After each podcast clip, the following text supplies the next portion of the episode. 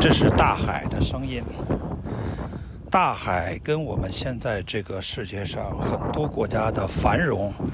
呃现代化有着密切的关系。啊，不管你意识到没意识到，啊，海洋是一个重要的地理条件。啊，那么举例来看，美国为什么是一个呃世界上的现代化的强大的国家呢？啊，它的两边啊是大西洋和太平洋，啊，世界两大洋啊，它就占了两个，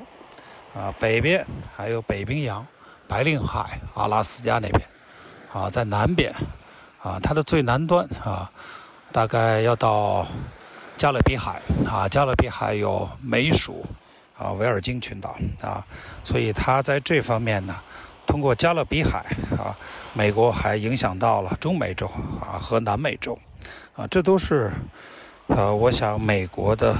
因为海洋的关系啊，在世界上的这种举足轻重的这种地理位置非常重要啊。那么世界上的其他国家，比如说中国啊，只有一个太平洋。那么韩国、朝鲜还有日本啊，实际上也是被。呃，太平洋啊，围绕的，啊，呃，还有一个国家呢，就是呃，俄罗斯啊，俄罗斯在世界上也是一个呃很强大的国家啊。那么它的海洋啊也是比较多的啊，像太平洋这一端啊，像这个呃北海啊、北冰洋啊，啊，它都啊扼守着啊非常重要的。啊，这样的地理位置啊，所以我觉得这个世界上啊，这个不同的国家在发展道路上，地理因素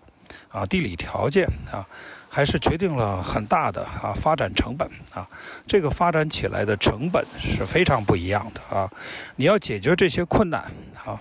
那就要付出很大的代价啊。这些代价啊，都是奔着啊。地理条件去的啊，为了解决地理条件的呃困难之处啊，付出的代价啊，所以我觉得，呃，在这方面的话呢，通过海洋啊，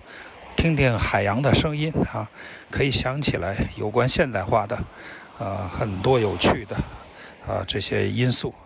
也可以试着想一想啊未来的发展前景啊，竞争的高下低劣。啊，成本的大小，